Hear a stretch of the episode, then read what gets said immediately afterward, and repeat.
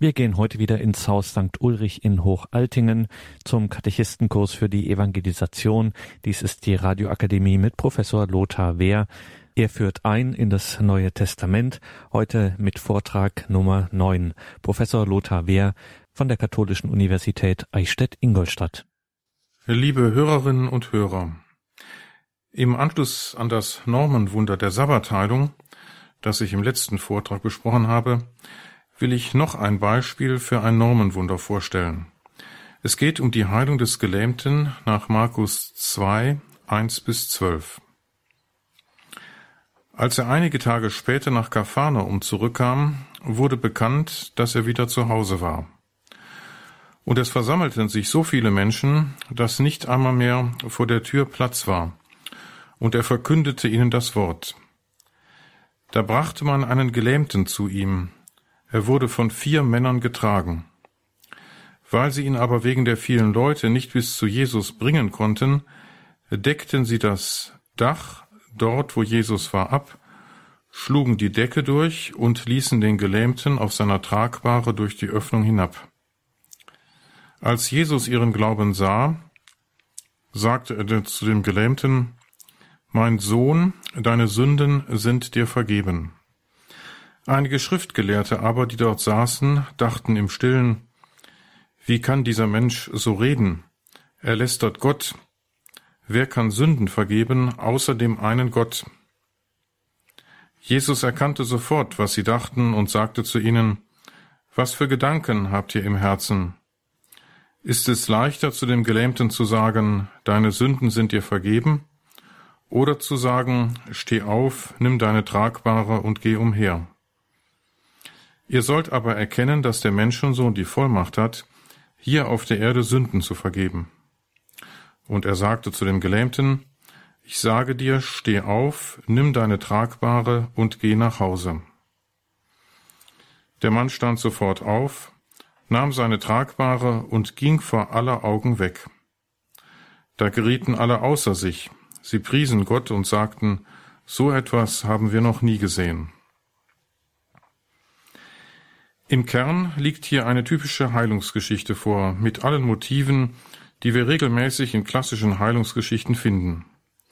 Ein Gelähmter wird mit viel Mühe zu Jesus gebracht. Die Träger steigen wegen der Menschenmenge vor dem Eingang des Hauses mit der Bahre, auf der der Gelähmte liegt, aufs Dach, decken es ab und lassen den Gelähmten unmittelbar vor Jesus hinab. Jesus erkennt in der Mühe, die sich die Träger des Gelähmten geben, ihren Glauben. Der Glaube ist bei den Wundern Jesu regelmäßig die Voraussetzung dafür, dass überhaupt ein Wunder geschehen kann. Wenn Jesus keinen Glauben vorfindet, wie in seiner Heimatstadt Nazareth, kann er keine Wunder wirken.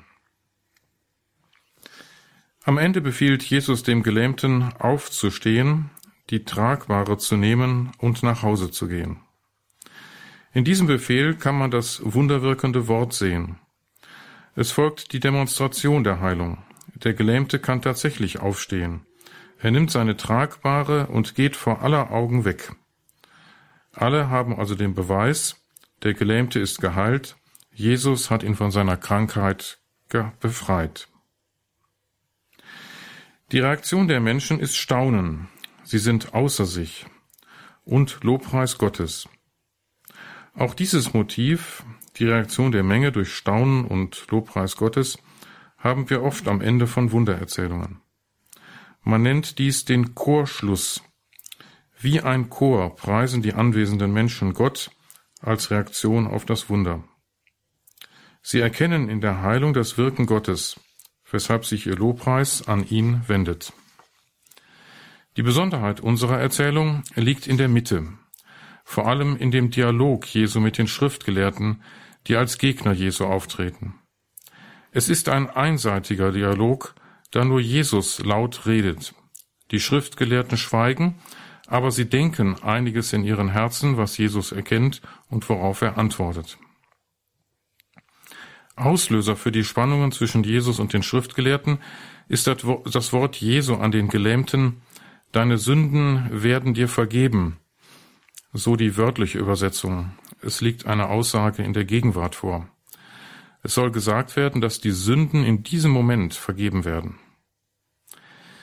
Die Schriftgelehrten nehmen daran Anstoß, weil sie dieses Wort so verstehen, dass Jesus hier seine Vollmacht zur Sündenvergebung zum Ausdruck bringt.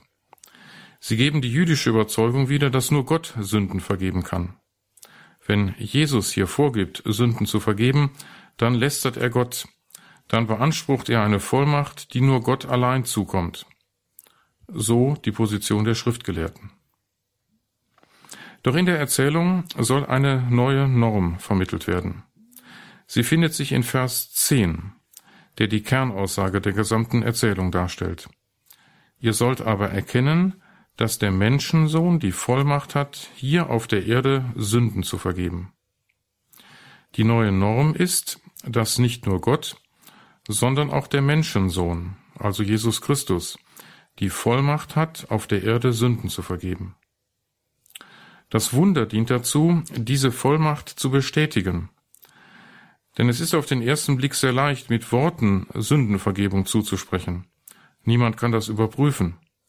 Ein Wunder an dem Gelähmten zu wirken, ist viel schwieriger. Wenn Jesus dieses Schwierigere gelingt, dann ist damit bestätigt, dass er auch die Vollmacht hat, Sünden zu vergeben.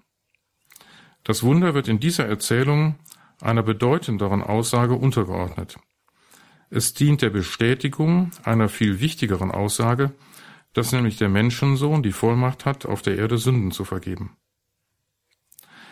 Wahrscheinlich spiegelt sich in dieser Erzählung die Diskussion in den frühen Gemeinden über die Frage, durch wen in der christlichen Gemeinde Sünden vergeben werden. Allein durch Gott im Endgericht, wie man es im Judentum annahm und wie offenbar viele Judenchristen es auch noch glaubten, oder schon gegenwärtig durch den zu Gott erhöhten himmlischen Menschensohn, also durch den auferstandenen Herrn, der vom Himmel her auf der Erde Sünden vergibt. Strenge Judenchristen in den frühen Gemeinden wollten daran festhalten, dass Sündenvergebung allein durch Gott geschieht. Das Wort an den Gelähmten in Vers 5, Deine Sünden werden dir vergeben, könnte ein historisches Jesuswort sein. Es ist im Passiv formuliert und sagt in einem jüdischen Rahmen nichts anderes, als dass Gott dem Gelähmten in diesem Moment die Sünden vergibt. Man spricht hier von einem göttlichen Passiv, einem Passivum Divinum. Der Gottesname wird nicht ausgesprochen. Stattdessen formuliert man im Passiv. Ein jüdischer Hörer weiß sofort, dass Gott die eigentlich handelnde Person ist. Der Dialog mit den Schriftgelehrten, deren Anwesenheit zuvor gar nicht erwähnt wurde und die auch am Ende der Erzählung kaum in den Lobpreis Gottes eingestimmt haben, alle gerieten außer sich und priesen Gott, heißt es da, dürfte also sekundär erst nach Ostern in die Erzählung hineingekommen sein. Erst dadurch wurde aus einer klassischen Heilungserzählung eine Normwundererzählung. Dadurch, dass man dem Tod Jesu am Kreuz im Anschluss an Jesu eigene Worte im Abendmahlsaal sündentilgende Wirkung zusprach, konnte man nach der Auferstehung Jesu auch sagen, dass Christus vom Himmel her in der Gemeinde Sünden vergeben kann. Christus hat am Kreuz Sünde und Tod besiegt. Als Herr über Sünde und Tod kann er als Erhöhter Sünden vergeben, wie es nach jüdischer Überzeugung eigentlich nur Gott zukommt. Man sieht an diesem Beispiel wieder, dass Wundererzählungen im Laufe des Überlieferungsprozesses immer wieder so überarbeitet werden, dass sie nicht mehr bloß Wiedergabe von längst vergangenen Ereignissen sind, sondern dass sie in der Gegenwart der Gemeinde noch Aktualität besitzen. Unter Punkt 4 die Bedeutung der Wundererzählungen im Kontext der Evangelien.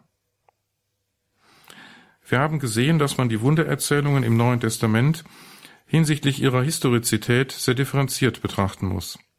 Jesus hat Wunder gewirkt, er hat Menschen geheilt und er hat Dämonen, auf die man Krankheiten zurückgeführt hat, ausgetrieben. Die damaligen Zeugen dieser Wunder haben in ihnen ein göttliches Eingreifen gesehen. So haben die Wunder, die Verkündigung Jesu, von der bereits mit seinem Wirken einbrechenden Gottesherrschaft unterstrichen. Die Wundererzählungen im Neuen Testament bewahren die Erinnerung an die Wundertaten Jesu auf. Die meisten Wundererzählungen lassen keinen konkreten historischen Kern mehr erkennen. Sie spiegeln nur sehr allgemein die Wundertätigkeit Jesu wider. Allerdings haben wir uns auch Erzählungen angesehen, die wegen konkreter Personenangaben und wegen einiger Besonderheiten im Vergleich zu den üblichen Wundererzählungen noch einen historischen Kern erkennen lassen. Dies gilt insbesondere für die Erzählung von der Heilung der Schwiegermutter des Petrus, aber auch für die Bartimäus-Geschichte und wohl auch bis zu einem gewissen Grad für die Heilung des Gelähmten in Markus 2. Man kann es auch noch bei weiteren Wundererzählungen vermuten. Die Wundererzählungen in den Evangelien darf man aber nicht nur unter der historischen Frage betrachten. Ihre Wahrheit, also die Botschaft, die sie vermitteln, steht und fällt nicht mit der Historizität. Alle Wundererzählungen werden von den Evangelisten in ihre jeweilige Verkündigung eingefügt. Sie gewinnen dadurch Aktualität und vermögen den Glauben von Christen zu vertiefen und zu bereichern. Und zwar von Christen, die die Wundertaten Jesu nicht erlebt haben und in deren Leben ja Wunder im strengen Sinne auch nur äußerst selten vorkommen. Dies könnte man sehr schön auch im Johannesevangelium zeigen, wo Wundererzählungen immer wieder dazu dienen, Offenbarungsworte Jesu zu veranschaulichen. Johannes nennt seine Wunder ganz bewusst Zeichen. Sie verweisen nämlich über sich hinaus auf noch etwas Bedeutenderes. So steht die Brotvermehrungserzählung in Johannes 6 vor der längeren Lebensbrotrede, in der Jesus sich als Brot des Lebens offenbart. Johannes 6,35 Ich bin das Brot des Lebens. Wer zu mir kommt, wird nicht mehr hungern, und wer an mich glaubt, wird niemals mehr Durst haben. Dass in dem Brotwunder 5000 Männer, wahrscheinlich sind noch Frauen und Kinder hinzuzurechnen, mit ursprünglich fünf Broten und zwei Fischen gesättigt würden, ist ein staunenerregendes Wunder. Es ist aber dennoch nur ein Zeichen für Größeres, ein Hinweis auf noch viel Bedeutenderes. Die Menschen haben nur physische Sättigung erfahren und dies nur vorübergehend. Viel größer ist aber, was Jesus denen verheißt, die an ihn als Brot des Lebens glauben. Denn Jesus kann den Hunger der Menschen nach Leben, nach wirklichem bleibendem Leben stillen. Er schenkt sogar ein Leben, das über den Tod hinausgeht. Die Wunder sind bei Johannes Zeichen, die auf Bedeutenderes hinweisen. Damit werden die Wunder nicht abgewertet. Sie haben bedeutenden Verkündigungscharakter. Der Leser soll aber bei ihnen nicht stehen bleiben. Über die Wunder Jesu nur staunen wäre zu wenig. Gleiches gilt auch, um nur noch ein Beispiel aus dem Johannesevangelium zu nehmen, für die Lazarus-Auferweckung. Dass Jesus seinen Freund Lazarus noch nach drei Tagen zum Leben erwecken kann, ist zweifellos ein staunenswertes Wunder. Als Jesus befiehlt, den Stein vor dem Grab wegzuheben, warnt ihn Martha, Herr, er riecht schon, er ist schon vier Tage tot. Bei diesen vier Tagen ist der erste Tag mitgezählt. Nach unserer Zählung sind es also drei Tage. Der Verwesungsprozess hat jedenfalls schon eingesetzt. Es ist sicher das spektakulärste Wunder im Johannesevangelium. Aber auch hier soll man im Sinne des Johannesevangelisten nicht bei dem Wunder als solchem hängen bleiben. Im Gespräch mit Martha hatte sich Jesus vorher in dem bekannten Ich Bin-Wort offenbart. Ich bin die Auferstehung und das Leben. Wer an mich glaubt, wird leben, auch wenn er stirbt. Und jeder, der lebt und an mich glaubt, wird in Ewigkeit nicht sterben. Johannes 11, 25 folgender. Das Wunder ist auch hier wieder nur ein Zeichen, das auf Christus verweist, der dem Glaubenden nach dem Tod nicht nur eine Rückkehr in dieses Leben ermöglicht, wie es bei Lazarus der Fall ist, Lazarus wird wieder sterben. Er kehrt nur für eine begrenzte Zeit in dieses Leben zurück. Nein, dem Glaubenden verheißt Jesus nach dem Tod ewiges Leben bei Gott, also viel mehr als bloß eine zeitlich begrenzte Rückkehr in diese Welt. Das Wunder der Auferweckung des Lazarus, so spektakulär es ist, ist nur ein Hinweis auf viel Bedeutenderes, nämlich auf das bleibende Leben, das Jesus jedem Glaubenden verheißt. Das Lazarus-Wunder enthält aber noch einen weiteren wichtigen Aspekt. Als Lazarus aus dem Grab herauskommt, hat er noch das Schweißtuch auf seinem Gesicht und er ist noch mit den Binden umwickelt. Lazarus muss zunächst von seinen Binden befreit werden, bevor er frei umhergehen kann. Der Leser des Johannesevangeliums wird in der Ostererzählung an diese Szene erinnert. Als nämlich Petrus und der Lieblingsjünger zum Grab kommen, finden sie den Leichnam Jesu nicht mehr. Stattdessen sehen sie im Grab die Leinenbinden und getrennt davon das Schweißtuch Jesu. Alles macht einen geordneten Eindruck. Der Leichnam Jesu ist nicht gestohlen worden. Vielmehr ist hier das Wunder der Auferstehung geschehen. Während Lazarus vom Schweißtuch und den Leinenbinden befreit werden musste, hat sich Jesus nach seiner Auferweckung selbst von den Binden befreien können. Die Auferstehung Jesu übertrifft die Auferweckung des Lazarus. Lazarus ist nur in diese Welt zurückgekehrt. Jesus ist endgültig vom Tod auferstanden. Er ist in die verklärte Leiblichkeit auferstanden, die der Welt Gottes entspricht. Im Unterschied zu Petrus erkennt der Lieblingsjünger die Bedeutung der Ordnung im leeren Grab. Von ihm heißt es nämlich, er sah und glaubte.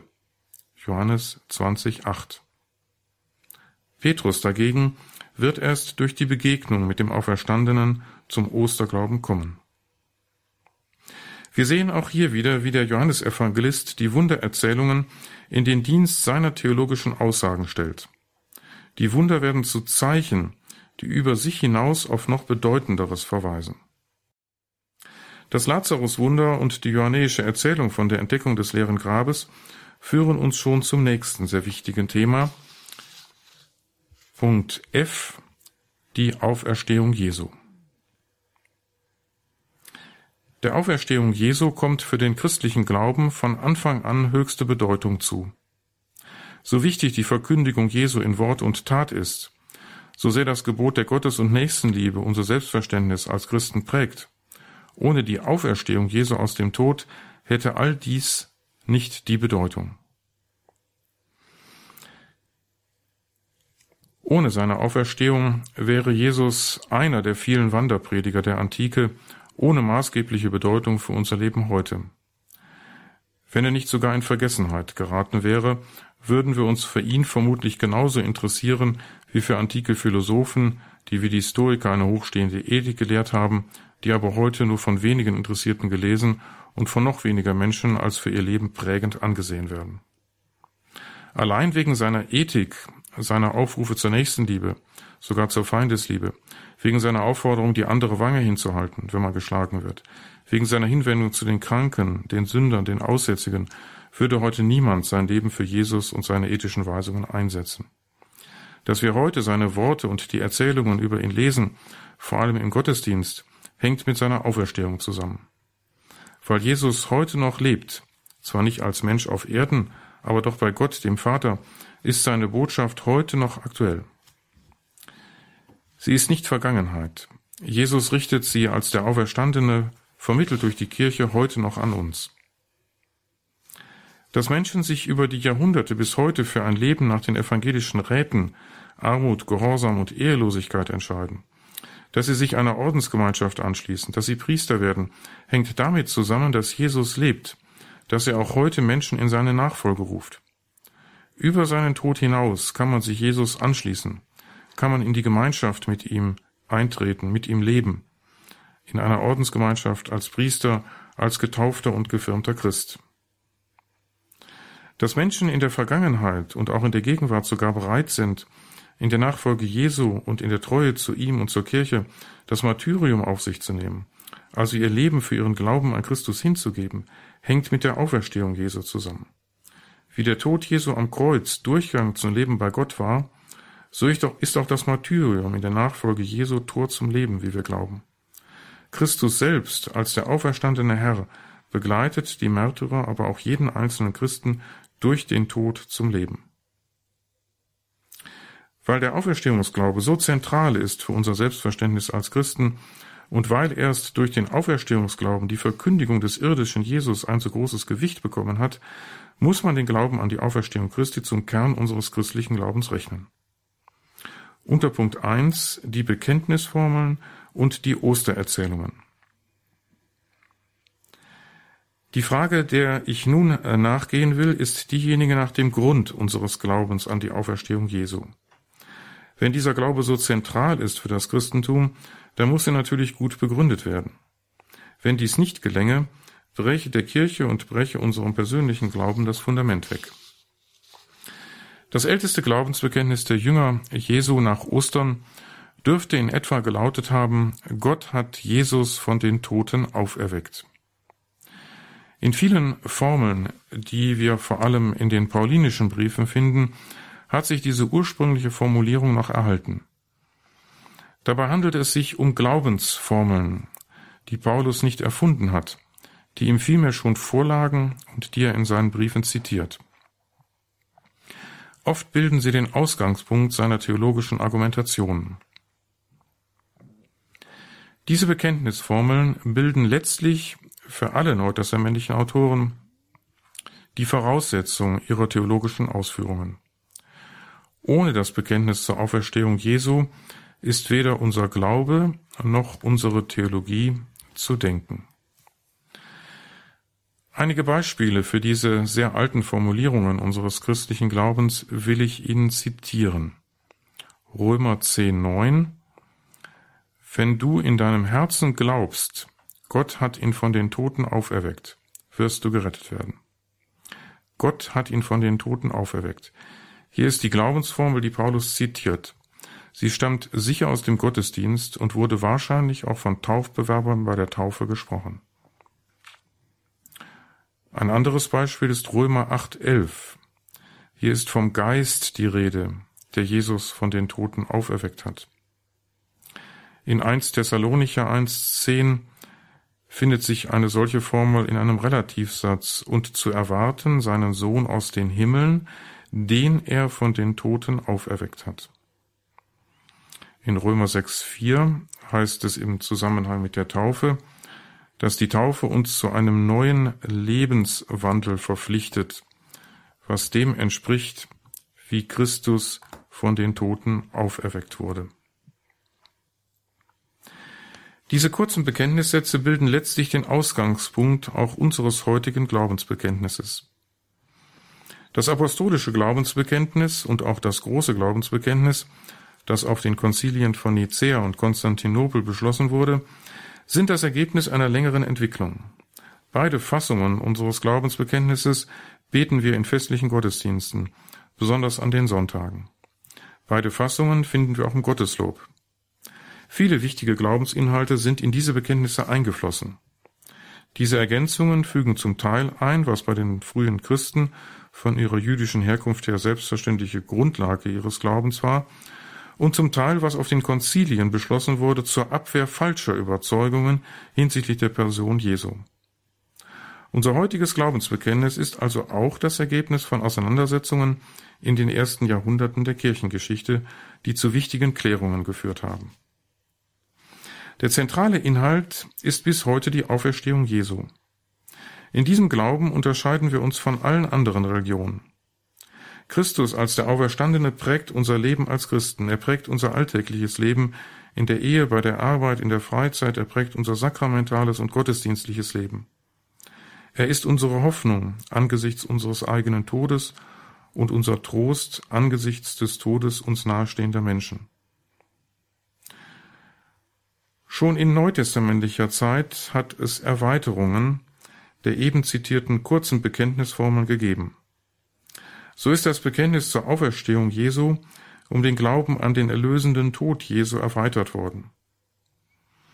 Es lautet dann etwa so, wie wir es auch öfter im Neuen Testament, besonders in den neutestamentlichen Briefen, lesen.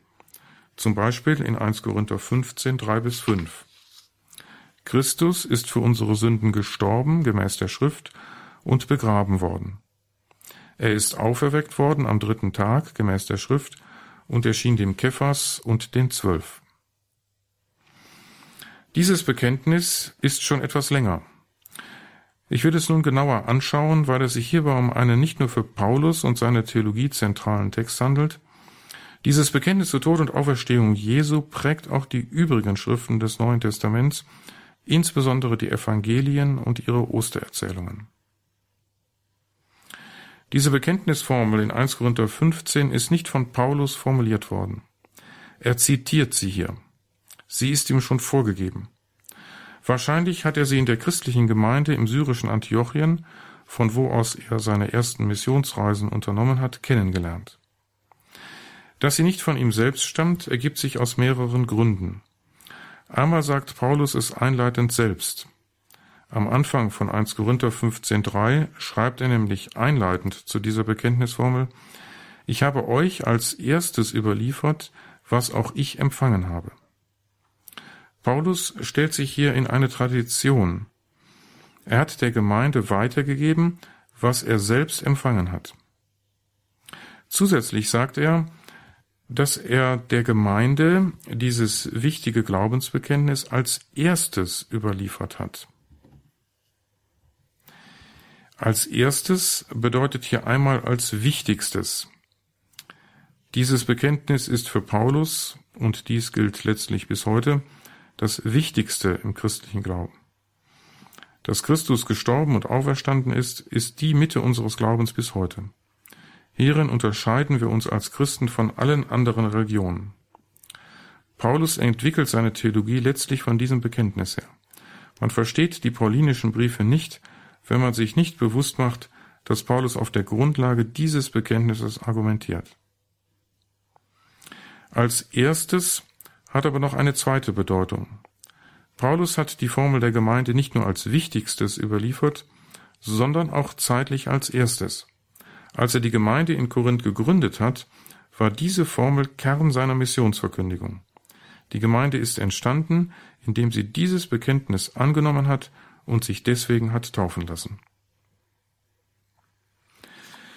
Dass Paulus die Formel nicht selbst formuliert hat, kann man auch dem Text dieses Bekenntnisses entnehmen. Er enthält nämlich viele Worte und Wendungen, die wir sonst bei Paulus nicht mehr finden.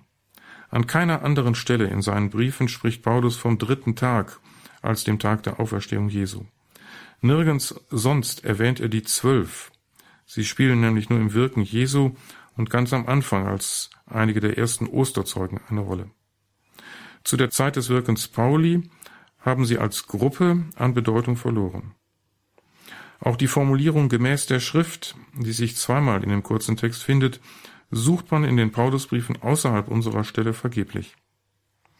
Zwar argumentiert Paulus immer wieder mit der Schrift, also dem Alten Testament, auch belegt er immer wieder theologische Aussagen oder Inhalte des christlichen Glaubens mit alttestamentlichen Zitaten, aber nur hier verwendet er die Formulierung, dass Tod und Auferstehung Jesu gemäß der Schrift geschehen sind. Nun aber zum Inhalt und zu den Kernaussagen dieser vorpaulinischen Formel. Sie besteht aus zwei Strophen, die wiederum jeweils aus zwei Zeilen bestehen. Die zwei Zeilen stehen in einem bestimmten Verhältnis zueinander. Die erste Strophe handelt vom Tod Jesu für unsere Sünden und von seinem Begräbnis. Die zweite von seiner Auferstehung und den Erscheinungen des Auferstandenen. Man kann sagen, dass jeweils die zweite Zeile die erste bestätigt, wobei die erste Zeile das Hauptgewicht der Aussage trägt. Konkret. Die Aussage, dass Christus gestorben ist, wird bestätigt durch die Tatsache, dass er begraben wurde. Ebenso wird die Tatsache seiner Auferweckung dadurch bestätigt, dass er bestimmten Zeugen erschienen ist. Der Tod Jesu wird näher charakterisiert als ein Tod für unsere Sünden. Damit wird deutlich bekannt, dass Jesus nicht für eigene Schuld gestorben ist, etwa als Verbrecher oder politischer Aufrührer. Nein, sein Tod hat eine theologische Bedeutung. Er ist ein Sühnetod für unsere Sünden. Die Schuld der Menschen die Schuld anderer hat er getragen, nicht seine eigene. Dies ist eine wichtige Bekenntnisaussage. Nichtchristen der damaligen Zeit haben sicher weithin angenommen, Jesus habe als durch Pontius Pilatus Verurteilter natürlich für seine eigene Schuld büßen müssen. Wir haben schon gesehen, dass Pontius Pilatus ein Fehlurteil gefällt hat. Jesus war kein politischer Aufrührer.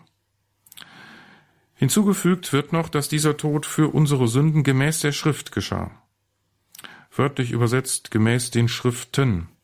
Gemeint sind die Schriften, die wir heute das Alte Testament nennen.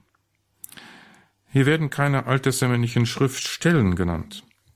Man könnte an das vierte Lied vom Gottesknecht in Jesaja 52, 53 denken oder an andere Stellen. In der Formel geht es nicht um konkrete Belege, sie will nur feststellen, dass der Tod Jesu für unsere Sünden kein Unglück, kein zufälliges geschichtliches Ereignis war, nein, er ist schon im Alten Testament verheißen. Er entspricht den Plänen Gottes. Die Schriftgemäßheit ist ein wichtiges Argument für Juden. Hier können wir also sehen, dass die Bekenntnisformel in einer judenchristlichen Gemeinde entstanden ist. Für Judenchristen war es wichtiger als für Heidenchristen, dass das christliche Bekenntnis der Schrift entspricht. Für Heidenchristen hatte die Schrift zunächst nicht diese Bedeutung. In der zweiten Strophe wird ganz parallel zur ersten in einer ersten Zeile festgestellt, dass Christus auferweckt wurde. Die passivische Formulierung ist wieder ein Passivum divinum. Das heißt, Gott ist als handelnd gedacht. Gott hat Jesus von den Toten auferweckt. Der dritte Tag ist hier weniger eine Zeitangabe als vielmehr eine theologische Aussage. Wie in der ersten Strophe der Tod Jesu als ein Tod für unsere Sünden theologisch qualifiziert wurde, so hier die Auferstehung als ein Ereignis am dritten Tag. Dazu muss man wissen, dass es im Judentum und auch schon im Alten Testament eine verbreitete Auffassung gibt, nach der Gott den Gerechten nicht länger als drei Tage allein lässt. Am dritten Tag greift Gott rettend ein. Die bekannteste Stelle aus dem Alten Testament ist Hosea 6,2. Nach zwei Tagen gibt er uns das Leben zurück, am dritten Tag richtet er uns wieder auf, und wir leben vor seinem Angesicht. Der Hinweis auf den dritten Tag soll also zeigen, bei der Auferweckung Jesu handelt es sich um das Eingreifen Gottes zur Rettung des Gerechten. Am Ende der Formel werden einige Zeugen der Auferstehung Jesu genannt. Genauer muss man sagen, Zeugen der Erscheinungen Jesu nach seiner Auferweckung. Denn Zeugen der Auferweckung selbst gibt es nicht. Niemand hat gesehen, wie der Auferweckte das Grab verlassen hat. Aber es gibt diejenigen Zeugen, die dem Auferstandenen begegnet sind, die ihn als lebend erfahren haben. Auf ihrem Zeugnis ruht auch unser Osterglaube.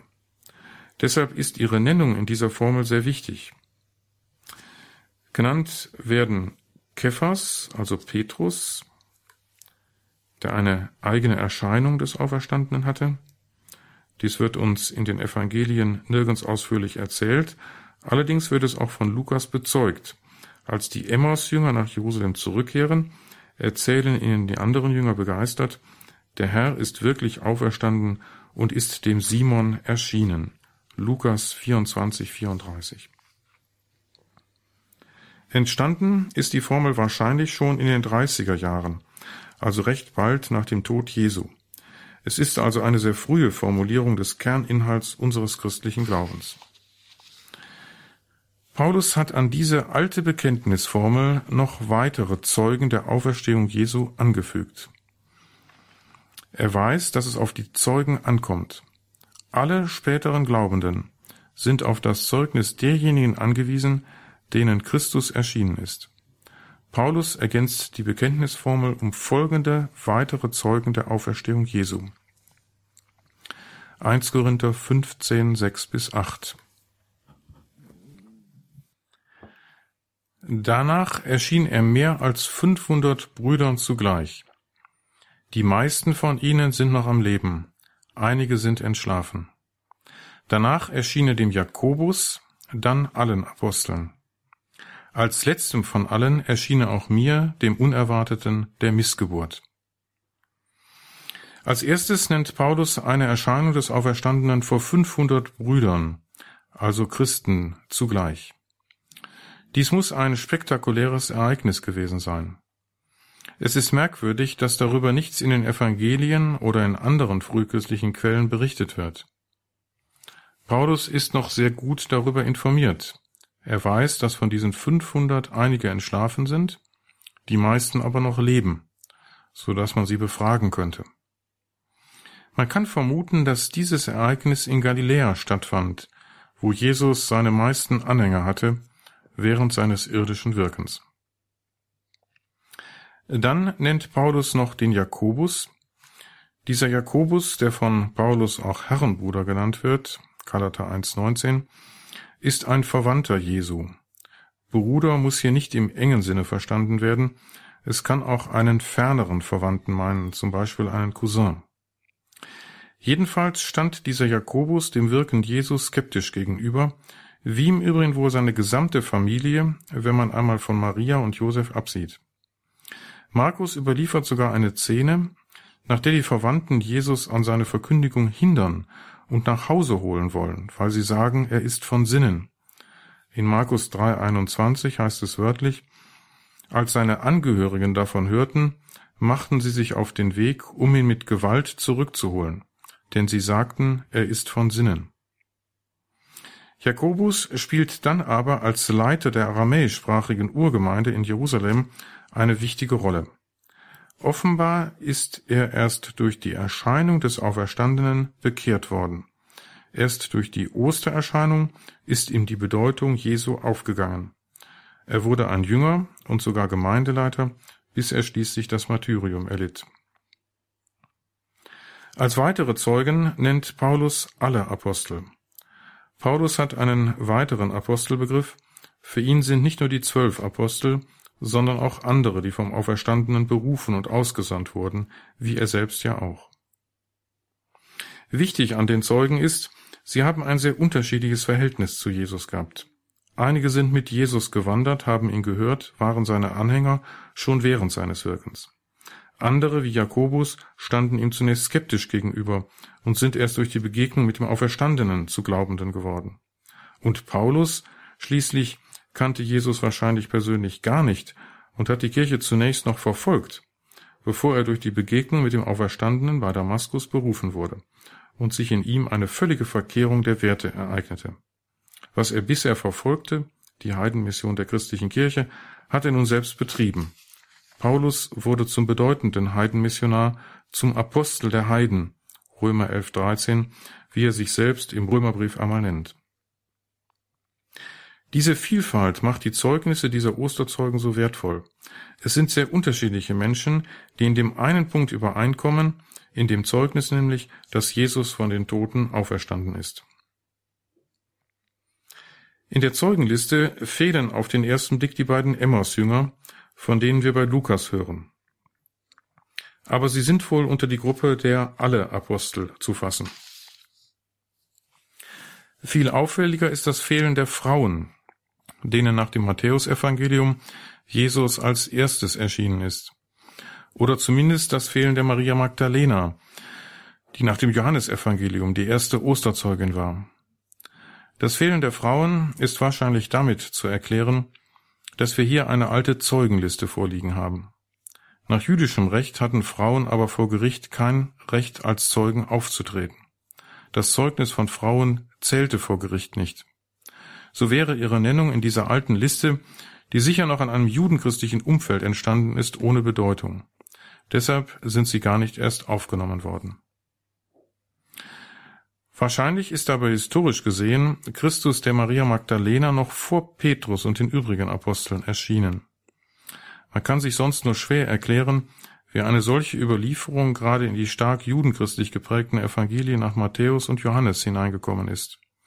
Offenbar gab es eine klare Erinnerung an die historische Tatsache. Man hat in judenchristlichem Umfeld sicher nicht Maria Magdalena und andere Frauen zu Osterzeugen gemacht, wenn man dazu nicht festgeprägte Überlieferungen gehabt hätte. In welchem Verhältnis zu den Bekenntnisformeln, vor allem zu 1 Korinther 15, 3 bis 5, stehen die Ostererzählungen? Es ist heute weithin Konsens in der Exegese, dass die Ostererzählungen später entstanden sind und die Bekenntnisformeln bereits voraussetzen. Man kann sagen, sie sind erzählerische Umsetzungen der Bekenntnisformeln.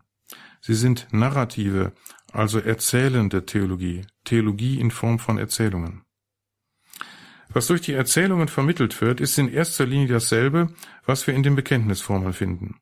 Der zentrale Inhalt ist die Botschaft, dass Christus, der am Kreuz gestorben ist, von Gott auferweckt wurde. Dabei verwenden die Erzählungen Formulierungen, Begriffe und Motive, die wir auch in den Bekenntnisformeln finden. Ich will das an zwei Ostererzählungen aufzeigen. Beide enthalten über die reine Osterbotschaft hinaus, die natürlich immer im Zentrum steht, noch einige Aspekte und Inhalte, die darüber hinausgehen. Zum einen will ich den Schluss des Markus-Evangeliums anschauen und zum anderen die Emmaus-Erzählung aus dem Lukas-Evangelium. Die Ostererzählung des Markus-Evangeliums lautet, als der Sabbat vorüber war, kauften Maria aus Magdala, Maria, die Mutter des Jakobus, und Salome wohlriechende Öle, um damit zum Grab zu gehen und Jesus zu salben. Am ersten Tag der Woche kamen sie in aller Frühe zum Grab, als eben die Sonne aufging. Sie sagten zueinander, wer könnte uns den Stein vom Eingang des Grabes wegwälzen? Doch als sie hinblickten, sahen sie, dass der Stein schon weggewälzt war. Er war sehr groß. Sie gingen in das Grab hinein und sahen auf der rechten Seite einen jungen Mann sitzen, der mit einem weißen Gewand bekleidet war. Da erschraken sie sehr. Er aber sagte zu ihnen, Erschreckt nicht, ihr sucht Jesus von Nazareth, den Gekreuzigten. Er ist auferstanden, er ist nicht hier. Seht, da ist die Stelle, wo man ihn hingelegt hatte. Nun aber geht und sagt seinen Jüngern, vor allem Petrus, er geht euch voraus nach Galiläa, dort werdet ihr ihn sehen, wie er es euch gesagt hat. Da verließen sie das Grab und flohen, denn Schrecken und Entsetzen hatte sie gepackt. Und sie sagten niemand etwas davon, denn sie fürchteten sich. Markus 16, 1 bis 8 Dies ist der ursprüngliche Schluss des Markus-Evangeliums. Den den Bibelausgaben noch folgenden Verse 9 bis 20 sind eine Ergänzung eines Abschreibers aus dem zweiten Jahrhundert. Sie setzen die anderen Evangelien bereits voraus und bieten eine Zusammenfassung der sich darin findenden Ostererzählungen. Der ursprüngliche Markus-Schluss bietet einige Besonderheiten, auf die ich hier nicht näher eingehen kann, nur auf zwei Aspekte möchte ich hinweisen. Zum einen enthält diese Erzählung vom Besuch der Frauen am leeren Grab alle wesentlichen Inhalte des Osterbekenntnisses, wie wir es zum Beispiel aus 1 Korinther 15, 3 bis 5 kennen. Dort hieß es, dass Christus gestorben ist und begraben wurde. Der Hinweis auf den Tod Jesu findet sich in der Erwähnung des Gekreuzigten, die Szene spielt am Grab. Das Auferweckt am dritten Tag ergibt sich zum einen aus dem Wort des Engels an die Frauen und das Datum ergibt sich aus dem Kontext. Das Geschehen spielt am dritten Tag, wenn man den Karfreitag als ersten Tag zählt. Und der Hinweis auf die Erscheinungen vor Petrus und den Jüngern findet sich auch in der Botschaft des Engels, der genau, wie wir es in 1 Korinther 15,5 fanden, Petrus wegen seiner persönlichen Christuserscheinung von den übrigen Jüngern etwas absetzt. Die wesentlichen Inhalte des christlichen Bekenntnisses sind also in dieser Erzählung enthalten. Die Erzählung will das Bekenntnis in eine narrative, erzählende Form bringen. Zum anderen fällt an dieser Schlussperikope des Markus-Evangeliums der letzte Satz auf. Die Frauen haben soeben vom Engel einen wichtigen Auftrag erhalten. Sie sollen den Jüngern die wichtige Nachricht bringen, dass sie nach Galiläa gehen, weil ihnen dort der Auferstandene erscheinen wird. Die Jünger, die Jesus bei der Gefangennahme verlassen hatten, die nicht beim Kreuz waren, dort sind nur die Frauen, und die nicht zur Verfügung standen, um den Leichnam Jesu zu bestatten, hier musste Josef von Arimathea einspringen, brauchen nun die Vermittlung der Frauen. Sie müssen ihnen den wichtigen Hinweis des Engels überbringen. Zur Enttäuschung des Lesers endet aber das Markus-Evangelium mit der Bemerkung über die Frauen, und sie sagten niemand etwas davon, denn sie fürchteten sich. Wir haben es hier mit einem offenen Schluss zu tun. Der Leser ist gefordert. Er soll provoziert werden zu eigenem Handeln und einem eigenen Entschluss. Wenn hier alle versagen, zuerst die Jünger und dann auch noch die Frauen, dann bin ich als Leser gefordert, ich will in meinem Leben Zeugnis von der Auferstehung geben. Ich will umsetzen, was die handelnden Personen in der Erzählung nicht hinbekommen. Dass Markus genau diese Absicht verfolgt, könnte man noch mit weiteren Beobachtungen im Markus Evangelium belegen, auf die ich hier nicht näher eingehen kann. So spielen auch die Schweigegebote eine Rolle, die hier am Ende herumgedreht werden. Während im Evangelium die Jünger und die Gehalten schweigen sollen von dem, was sie mit Jesus erlebten, dieses Gebot aber nicht immer einhielten, geschieht hier am Ende das Gegenteil. Die Frauen sollen reden, aber schweigen. Die Emmaus-Erzählung will ich nun nicht vorlesen, sie ist bekannt. Für die Interpretation ist wichtig, dass sie aus zwei Abschnitten besteht. Zunächst handelt sie von dem Gespräch der beiden Jünger mit Jesus auf dem Weg nach Emmaus. Die Jünger erkennen ihren Begleiter noch nicht, werden aber von ihm aus der Schrift belehrt dass der Tod Jesu geschehen musste. Der zweite Teil der Erzählung handelt von dem Erlebnis der Jünger in der Herberge in Emmaus. Der Auferstandene bricht das Brot. In dem Moment gehen den Jüngern die Augen auf und sie erkennen ihren Begleiter. Im gleichen Moment entzieht sich ihnen der Auferstandene wieder. Die Botschaft der Erzählung ist vielschichtig. Zwei wichtige Aspekte will ich herausgreifen. Einmal enthält die Erzählung alles, was wir auch aus den Bekenntnisformeln kennen. Christus ist von den Toten auferstanden, erlebt, und dies geschah gemäß der Schrift. Auf dem Weg hat Jesus den Jüngern aus der Schrift nachgewiesen, dass alles so geschehen musste. Zum anderen ist der Aufbau der Erzählung aufschlussreich. Die Erzählung ist aufgebaut wie der christliche Gottesdienst, damals wie heute. Er besteht aus dem Wortgottesdienst, zu dem die Schriftlesungen und die Auslegung der Schrift in der Predigt gehören, und aus der Eucharistiefeier, die wie Lukas vor allem in der Apostelgeschichte mehrfach einfach als Brotbrechen bezeichnet. Zum anderen ist der Aufbau der Erzählung aufschlussreich. Die Erzählung ist aufgebaut wie der christliche Gottesdienst, damals wie heute. Er besteht aus dem Wortgottesdienst, zu dem die Schriftlesungen und die Auslegung der Schrift in der Predigt gehören, und aus der Eucharistiefeier, die bei Lukas, vor allem in der Apostelgeschichte, mehrfach einfach als Brotbrechen bezeichnet wird. Die Botschaft ist klar. Was die beiden Emmaus-Jünger am Abend des Ostertages erfahren haben, erlebt jeder Christ im Gottesdienst. In jedem Gottesdienst geschieht Begegnung mit dem Auferstandenen. Unter Punkt 2 die Zweifel der Apostel. Die Ostererscheinungen führen nach den Evangelien nicht immer zwingend zum Glauben. Deutlich werden auch die Unsicherheiten und Zweifel der Apostel zum Ausdruck gebracht. Besonders deutlich wird dies beim ungläubigen Thomas, von dem im 20. Kapitel des Johannesevangeliums erzählt wird.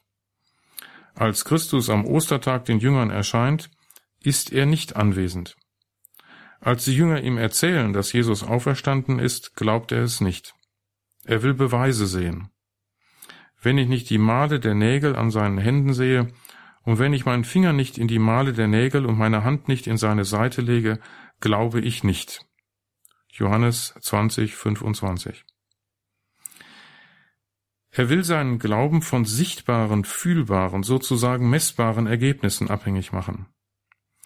Er entspricht mit seiner Skepsis dem modernen Menschen, der nur für wahr hält, was messbar und beweisbar ist. Aber es gibt vieles in unserem Leben, was wir für wahr und echt halten, obwohl es nicht beweisbar ist. Ist die Liebe zwischen Eheleuten beweisbar?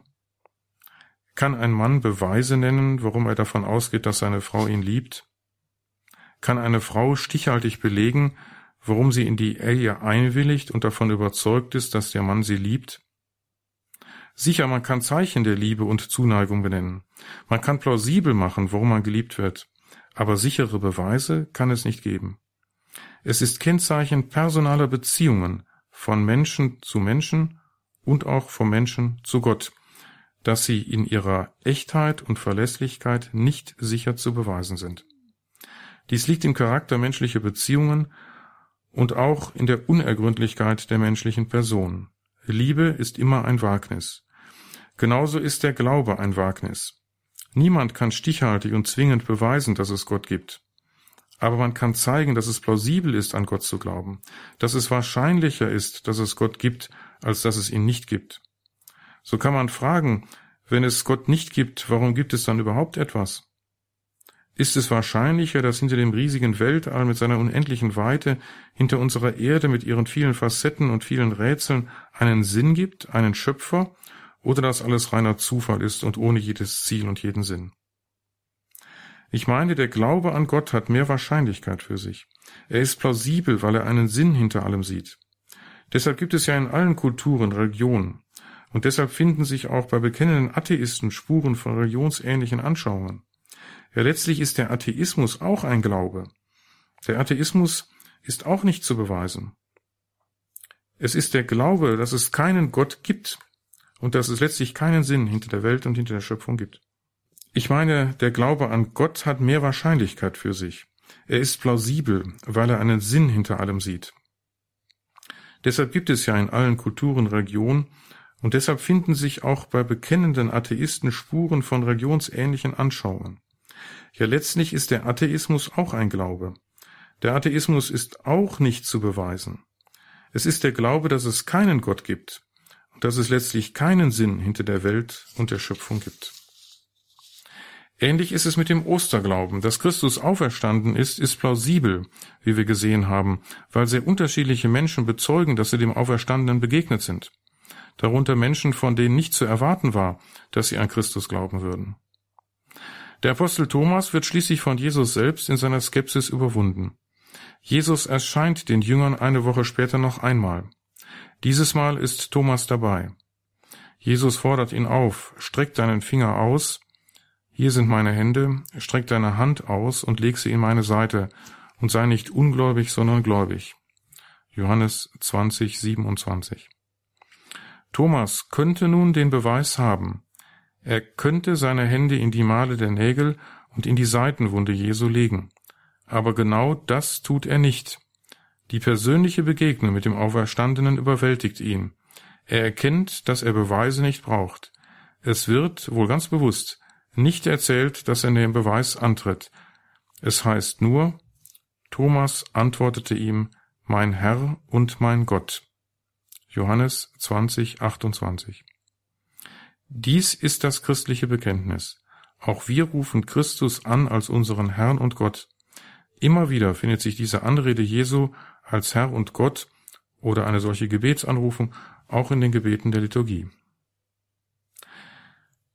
Der Zielpunkt der Ostererzählung vom ungläubigen Thomas ist das Wort Jesu, das am Ende dieser Erzählung steht und mit dem wir alle gemeint sind. Jesus sagte zu ihm, Weil du mich gesehen hast, glaubst du, selig sind, die nicht sehen und doch glauben. Johannes 20, 29.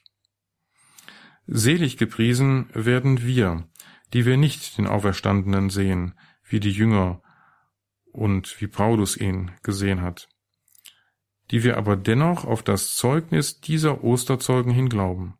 Letztlich, so zeigen die Szenen, die vom Zweifel der Jünger sprechen, haben die Jünger uns nicht so viel voraus. Auch sie hatten Zweifel, auch ihr Glaube war nicht selbstverständlich.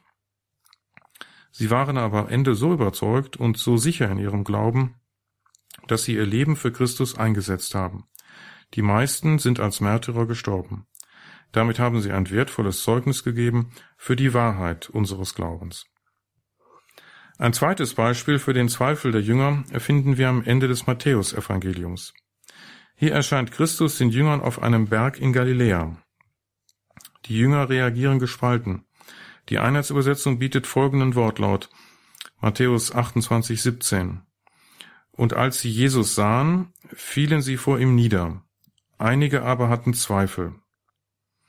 Nach dieser Übersetzung sieht es so aus, dass sich angesichts der Erscheinung zwei Gruppen von Jüngern bilden.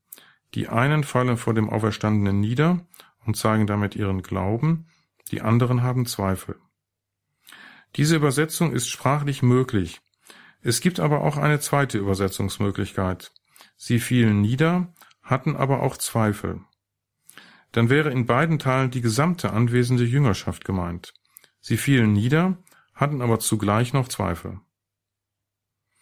In jedem Fall beseitigt Jesus die Zweifel, indem er den Jüngern einerseits Zuversicht gibt, weil er ihnen seinen Beistand verspricht, und indem er ihnen andererseits einen Auftrag erteilt.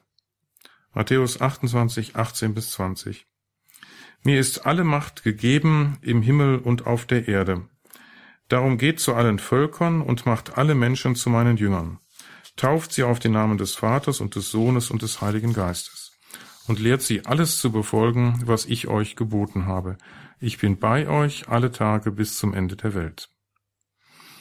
Möglicher Zweifel, der zum Glauben immer dazugehört, soll überwunden werden durch die Gewissheit des mächtigen Beistands Jesu bis zum Ende der Welt. Mir ist alle Macht gegeben, im Himmel und auf der Erde. Seid gewiss, ich bin bei euch alle Tage bis zum Ende der Welt. Der Auftrag lautet, alle Menschen zu Jüngern Jesu zu machen und sie zu taufen. Das war Vortrag Nummer 9 zum Neuen Testament, Bestandteil des Katechistenkurses für die Evangelisation im Haus St. Ulrich in Hochaltingen. Vortrag Nummer 9 war das von Professor Lothar Wehr, Professor für Neues Testament an der Katholischen Universität Eichstätt-Ingolstadt. Wenn Sie das Ganze als Mitschnitt haben möchten, können Sie das beim Radio Horeb CD-Dienst bestellen, ganz klassisch, oder Sie schauen auf horeb.org, dort steht das Ganze auch in Kürze im Podcast- und Download-Bereich horeb.org.